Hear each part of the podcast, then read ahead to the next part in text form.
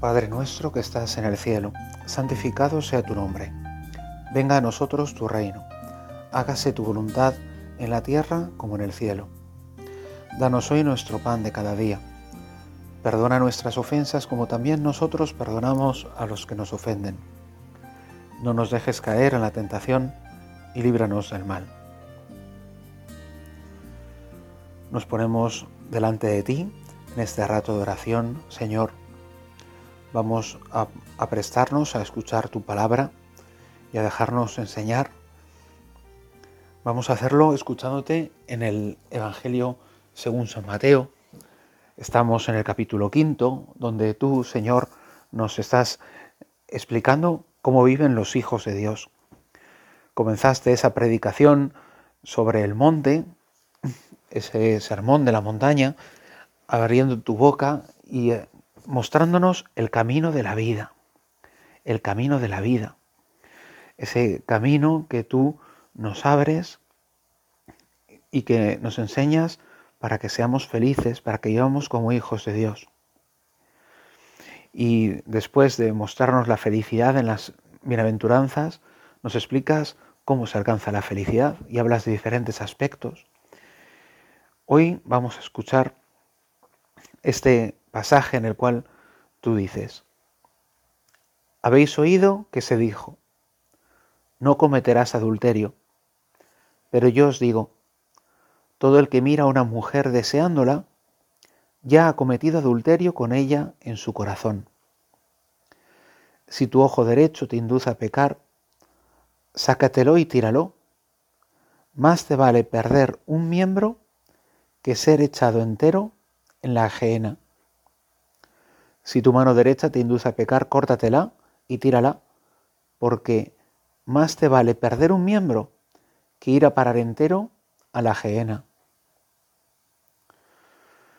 Estas palabras tan duras, aparentemente, hablas de la gehenna, pues es una palabra que se utilizaba para referirse al parecer a un lugar donde se quemaba basura, una especie de valle, donde, bueno, pues imagínate, ¿no? Las, las ramas secas, ardiendo, un lugar bastante desagradable, es comparado con, con el infierno, claro. Pero lo principal aquí es la enseñanza de Jesús sobre la pureza. Ya nos había dicho Moisés, no cometerás adulterio. Jesús nos dice, pero no basta solo no cometerlo exteriormente, sino huir de él incluso en el corazón. Y por eso tú es en el corazón donde quieres que resida la virtud de la pureza, la virtud de la castidad. Lo primero que nos puede despistar de la palabra castidad es confundirla con celibato. Se suele decir, ¿no? Voto de castidad cuando se consagran las personas en los votos religiosos y se, eh, se consagra la sexualidad y se vive solamente entregado a Dios, sin tener un matrimonio en la tierra. Pero esa no es la única castidad, hay diferentes formas de castidad o formas de pureza, cada una de acuerdo con el tipo de estado que uno tiene. Y por eso, pues hay una castidad de los esposos, una castidad de los viudos, castidad de los novios y también, claro está, la castidad de los célibes. Lo que viven los célibes es lo que suele llamar la continencia total, es decir, pues, eh, vivir sin relaciones sexuales. Sin embargo, la castidad es para todos, porque la castidad, como todas las virtudes, es algo que no es para no hacer, sino para hacer. Es una virtud que nos da fuerza. Eso es lo que significa virtud. La virtud en latín viene de virtus, significa fuerza, energía. Nos da una potestad, un señorío sobre nosotros mismos. La virtud no es una especie como de, costumbre, de hacer las cosas que nos mandan y, bueno, pues hacerlo con cierta soltura. Eso en parte también, pero la virtud es sobre todo una energía, una fuerza que hemos desarrollado en nuestro ser y nos ayuda a ser más dueños de nosotros mismos, a darnos mejor a nosotros mismos, a vivir mejor y por eso a ser más felices. Y esta también es una energía que Dios nos da, la energía que Dios nos da y nosotros podemos desarrollar la, virtud de la castidad, de la pureza, que nos ayuda, como decía el Papa Juan Pablo II, a custodiar el amor. La pureza es la, la, es la, la capacidad de custodiar el amor. Por eso si no tienes un amor, la castidad no se entiende. Si no sabes para qué es tu vida, para quién es tu vida, no entiendes la castidad. Pero si tú quieres darte, si tú quieres amar, si tú quieres entregarte a los demás, entonces entiendes la castidad. Y por eso hay diferentes modalidades.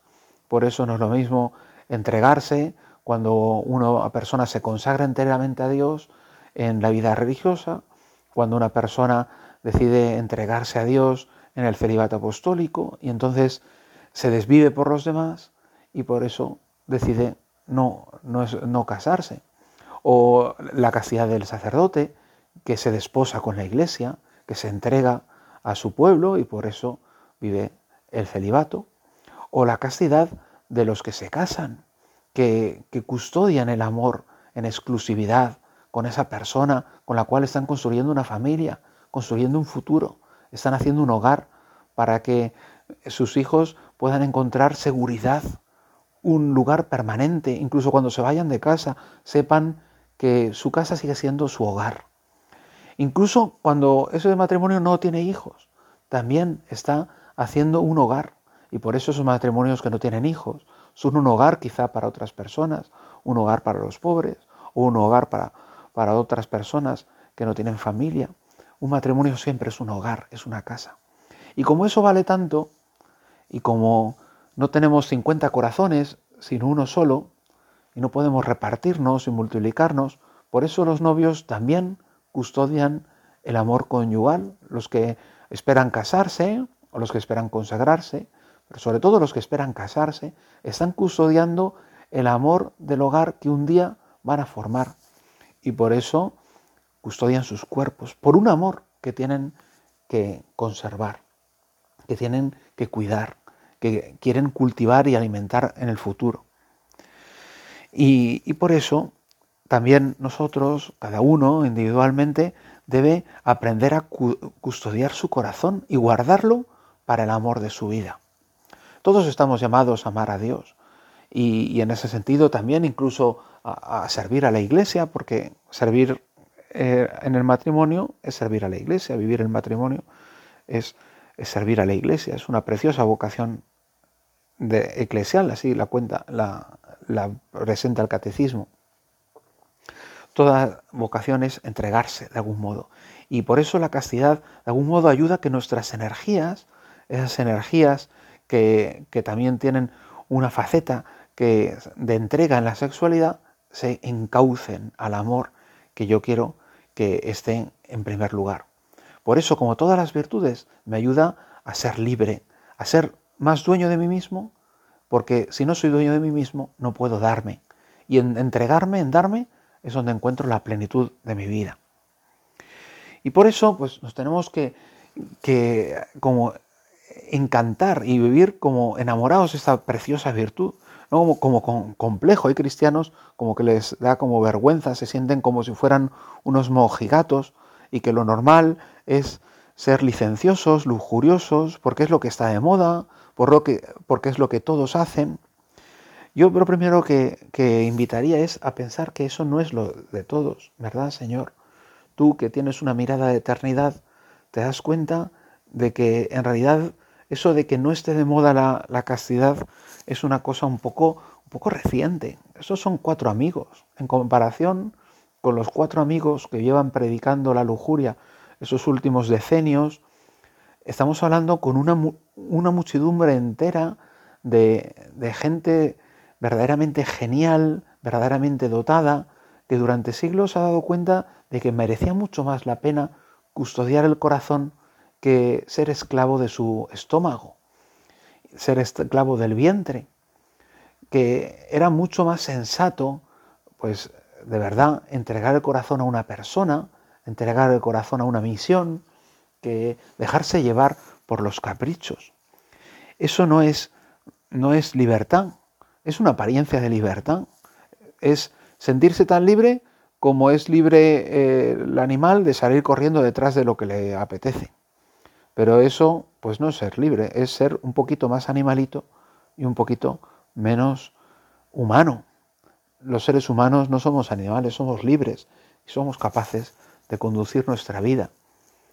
Y, con libertad decidimos y, sabemos lo que queremos hacer y no somos esclavos. Y por eso, ¿cuántas personas hay esclavas de la sexualidad, esclavas de la pornografía, de la sensualidad y de pequeñas concesiones que en el fondo no les dan la felicidad, sino que les hace sentirse más solas, más agriadas, insatisfechas consigo mismas. Nosotros, Señor, aunque nos sabemos pecadores, queremos confiarte también en esta faceta de nuestra vida. Y queremos que nos des energía para que podamos vivir esto con heroísmo. Recuerda esas palabras tremendas del Señor. Si tu ojo derecho te induce a pecar, sácatelo y tíralo. Más te vale perder un miembro que ser echado entero en la guiena. Claro, las virtudes hay que lucharlas, hay que pelearlas. Y eso significa que a veces hace falta vivirlas con heroísmo.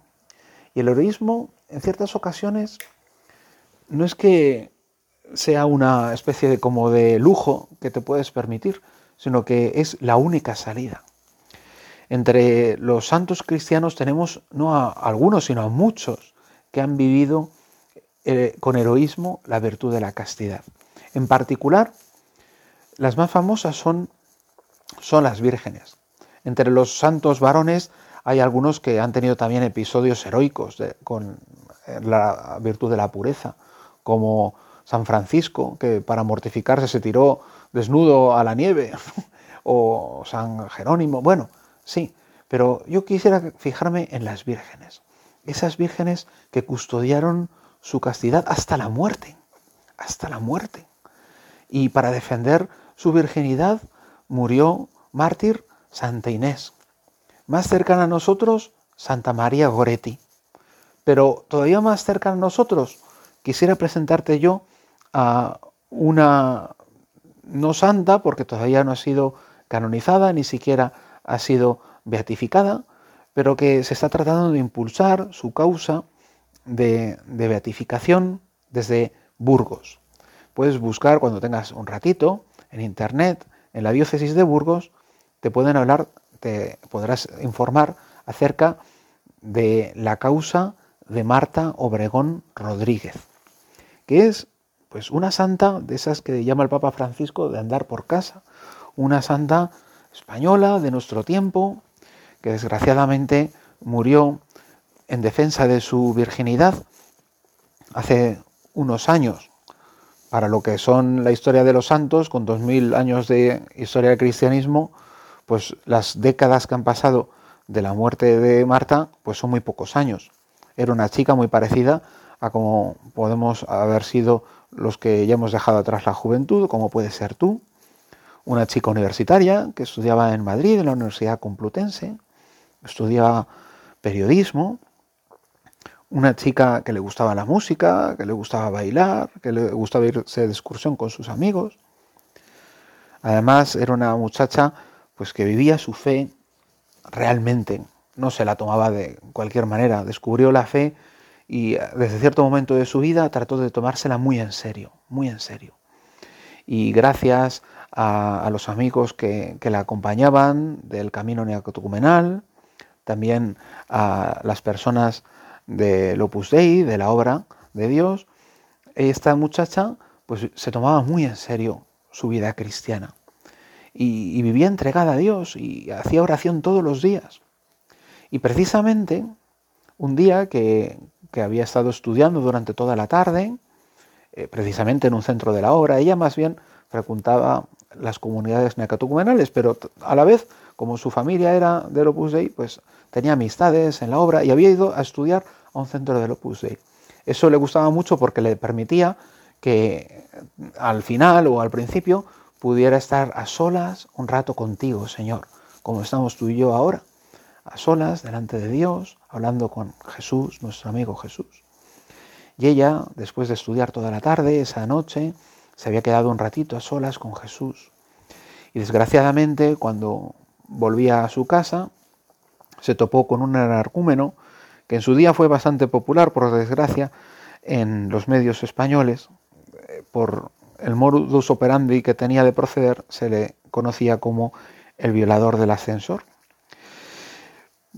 El caso es que intentó violentar a, a Marta y Marta luchó. Marta se esforzó y se peleó con este hombre para defender su virginidad y como se intentó defender, este canalla, no merece otro nombre, al menos se comportó en aquel momento como un canalla, Dios quiera que se arrepienta de lo que haya hecho.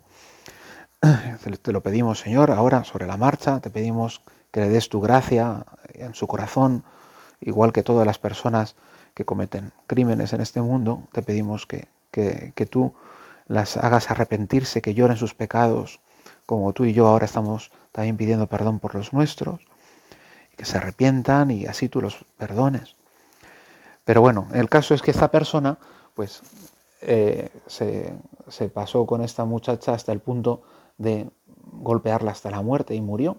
Murió para defender su virginidad, su castidad. Qué cosa más bonita, ¿no? Pero esto que te estoy contando, pues lo vivió una chica que usaba pantalones vaqueros como nosotros. No es una santa de la antigüedad cristiana que era una romana, ¿no? que la llevaron al circo y la comieron los leones, sino una muchacha que escuchaba música rock. Bueno, pues esta chica luchó para defender la pureza, porque sabía una cosa que han movido a los cristianos durante milenios, ya llevamos dos mil años, que más vale morir que pecar, que merece la pena luchar para servir a Dios, merece la pena luchar.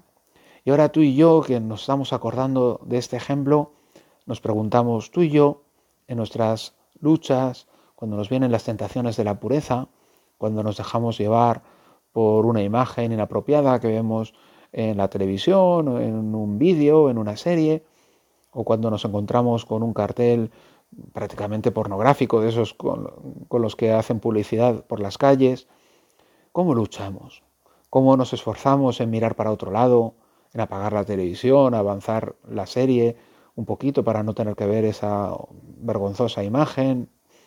No nos engañemos, a todos nos, nos produce un impacto estas cosas. no podemos decir, ah, estoy acostumbrado. No, tenemos que, que intentar no verlo porque estas cosas realmente nos influyen, nos hacen daño y, nos distraen de nuestro amor, del amor de nuestra vida, aunque ya seamos mayores, aunque tengamos muchos años. Tenemos que luchar contra ellas. Luchamos como luchó Marta, hasta la muerte, hasta la muerte. Y, nosotros, pues a lo mejor cedemos y hay una conversación y se empieza a subir de tono y, huimos. Había un santo que decía que, que en esta materia de la castidad lo más variante es huir. Y a veces somos tan cobardes que no nos atrevemos a huir. Uy, ¿qué van a pensar los demás? Van a pensar que soy una mojegata o soy un mojegato. ¿no? Yo que soy tan, sé tanto, ¿no? Y soy tan moderno o algo así. ¿Qué se van a pensar? Y, por ese miedo a lo que van a pensar, pues hacemos una concesión al diablo y le dejamos que nos tiente. Pues ahora tómatelo en serio, plantéatelo. ¿Me tomo yo esto en serio? Esta lucha. Jesús ha dicho que si tu ojo te escandaliza, arráncatelo. Más te vale entrar tuerto en el reino de los cielos que con tu ojo ser arrojado al infierno. Es lo que quiere decir la ajena.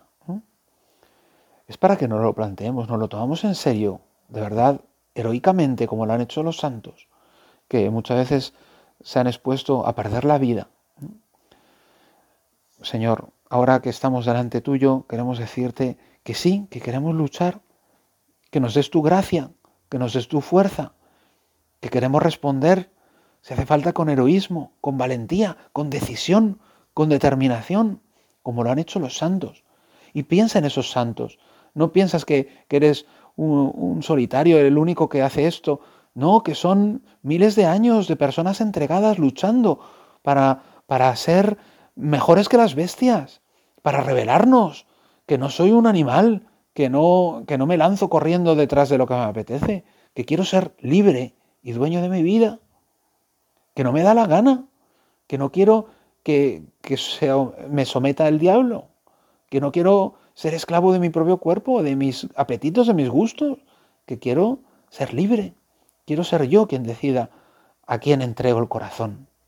No quiero irlo dejando por ahí eh, como si fuera eh, hecho jirones, ¿no? dejando como jirones de mi corazón por todos los rincones de la tierra, detrás de esta imagen, detrás de esa conversación, detrás de esa otra tentación. Al final solo nos queda sequedad, vacío y soledad.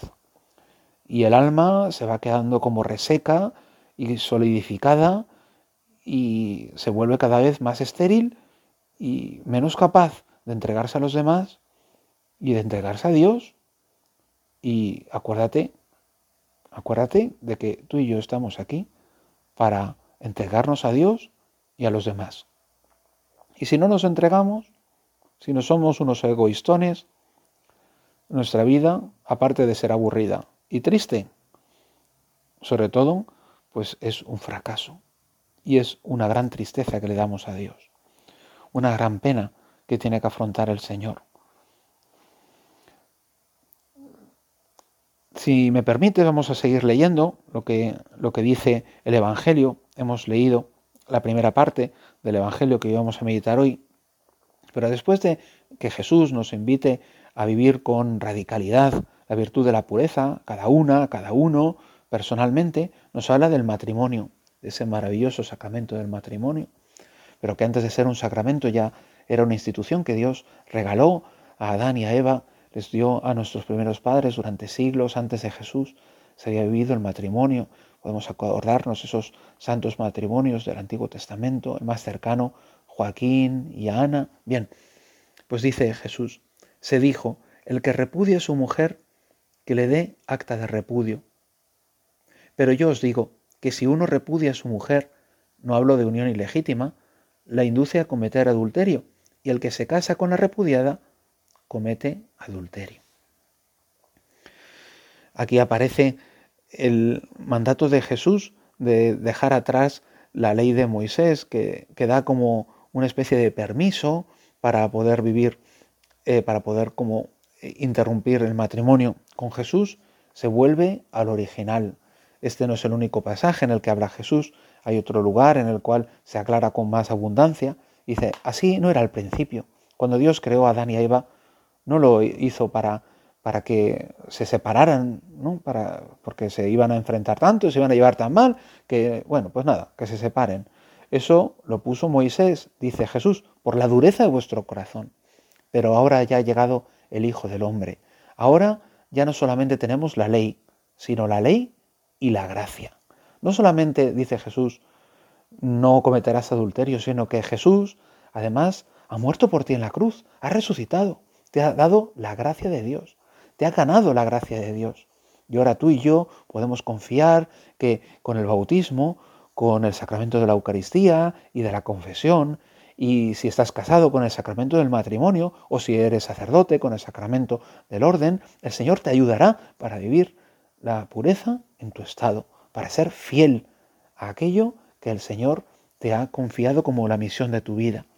Los sacramentos nos dan esa fuerza que viene de lo alto. Ya no solamente que Dios mande, sino que Jesús, Dios ayuda. No es como los fariseos que cargaban fardos insoportables sin arrimar el hombro para cargarlos. Jesús ha puesto su, su hombro, ha puesto su espalda para llevar contigo el peso de tu vocación. Y no es un peso, si lo llevas con Jesús, no es un peso, sino un yugo suave y una carga ligera. Es la delicia de la felicidad de tu vida el amor del matrimonio, que está claro que está lleno muchas veces de, dolores y de sufrimientos y, de angustias, incluso de angustias porque no nos entendemos, porque cuesta amar, porque el amar es un arte, pero aún así el Señor te ayuda, el Señor te da la gracia. Y por eso, qué gran tristeza ese fracaso del amor, del divorcio, de esa plaga que, que ha traído tanto sufrimiento a, los hombres hoy en día en esta Europa que conoció a Cristo y parece que se ha olvidado de Él y se ha llenado de esta plaga del divorcio por todas partes. y pensamos que hemos avanzado, cuando en realidad lo que nos pasa es que hemos retrocedido. No somos capaces de amar los unos a los otros. Permíteme que, te recuerde unas palabras que me parecen fantásticas de, de Chesterton, que reflexionaba sobre el matrimonio. Porque claro, podría parecer que es más simpático pues poder aparcar a una persona cuando ya no te llevas bien y, probar con otra persona, a ver si, si con esa otra persona te va. No, es que nos lo pasáramos bien un tiempo, nos llevábamos bien, pero ahora ya no, ahora vamos a probar con otro. Decía Chesterton que había una cosa que no entendía en absoluto, ¿no? cuando la gente se quejaba ¿no? de que, claro, es que casarse con una persona para siempre, ¿no? sería mucho mejor probar con varias. ¿no? Y decía que, que no lo podía comprender, que la gente no sabía lo que tenía. Déjame que te lea a Chesterton. Dice, conservarse para una mujer es poco precio para lo mucho que es ver a una sola mujer. Quejarme porque me casé solamente una vez es como quejarme porque he nacido una vez sola. Sería desproporcionada esa queja. Frente a la terrible conmoción de que se está hablando, oponerse a la monogamia evidenciaba no una exagerada sensibilidad por el, sexo, sino una curiosa insensibilidad por el sexo. Es un tonto el hombre que se queje porque no puede entrar al paraíso por cinco puertas al mismo tiempo. La poligamia es una falta en la realización del sexo. Es como un hombre que pelase cinco peras sencillamente porque está distraído con estas palabras que habla de la monogamia, la poligamia, también tiene mucho que ver con el divorcio, ¿no? Quejarse porque solo te casas con una mujer, podía haber probado con cinco y solo he probado con una, ¿no? eres un insensato, no te das cuenta de la maravilla que es sencillamente poder tener una mujer. Esto que se dice de respeto de la mujer, se dice también de respeto del marido, ¿no? La maravilla que es casarse, la maravilla que es compartir la vida con una persona, la maravilla que es tener una intimidad dos personas que se entienden al uno al otro, que construyen juntos un hogar, que luchan por un objetivo común, por sacar adelante a sus hijos, para, para que sus hijos sean personas decentes, personas que contribuyan a la sociedad, personas que, personas que sepan que el único éxito importante en la vida es amar a Dios, por encima de tener prestigio, por encima de que todos le aplaudan, por encima de ganar mucho dinero. La maravilla que es casarse compensa el, carácter de unicidad que tiene el matrimonio. Ese matrimonio para toda la vida. Porque una vida es poco para conocer a una persona. Pues imagínate a conocer a, a varias. La gente se casa y todavía se sorprende de cosas de su marido y de su mujer después de 20, de 30 años casados. Pues imagínate si tuvieras que conocer a varias personas. El ser humano es algo demasiado grande para poder repartir su amor entre diez mil amores. Tu corazón está hecho para entregarte, para concentrarte. Por eso ahora, Señor, te pedimos que nos ayudes a amar con un corazón indiviso.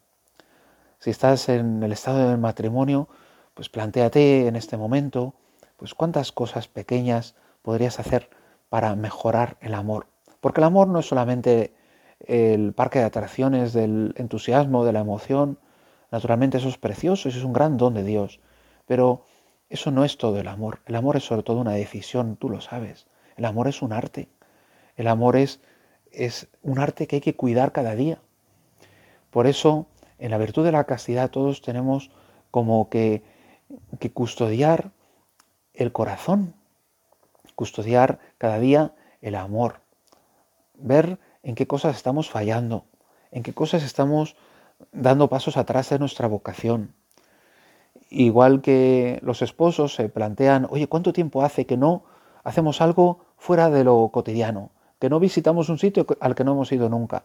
O, no nos paramos a hablar eh, porque sí a determinada hora. O, o no tenemos un rato más para nosotros. O no nos contamos un chiste. O no tenemos un detalle de una flor o una poesía que dejamos ahí en la mesita de noche. Igual que eso debería plantearse una persona que está casada todas las semanas, todos los días, si pudiera ser. También los demás, cada uno en su estado. Un sacerdote tiene que volver una y otra vez sobre su misa, sobre cómo trata a Jesús, sobre sus ratos de soledad en el sagrario. Una persona que está buscando su vocación tiene que cuidar el trato contigo, Señor, como lo estamos haciendo ahora. Por eso ahora, al final de esta oración, contigo, Madre mía, te pedimos que nos ayudes a cuidar de esa vocación que nosotros tenemos. Si no sabemos cuál es, te pedimos, Madre nuestra, que nos des luces y que en todo caso que nos ayudes a custodiar el amor, el amor para el cual hemos sido llamados. Dios te salve María, llena eres de gracia, el Señor es contigo, bendita tú eres entre todas las mujeres y bendito es el fruto de tu vientre Jesús. Santa María, Madre de Dios, ruega por nosotros pecadores, ahora y en la hora de nuestra muerte.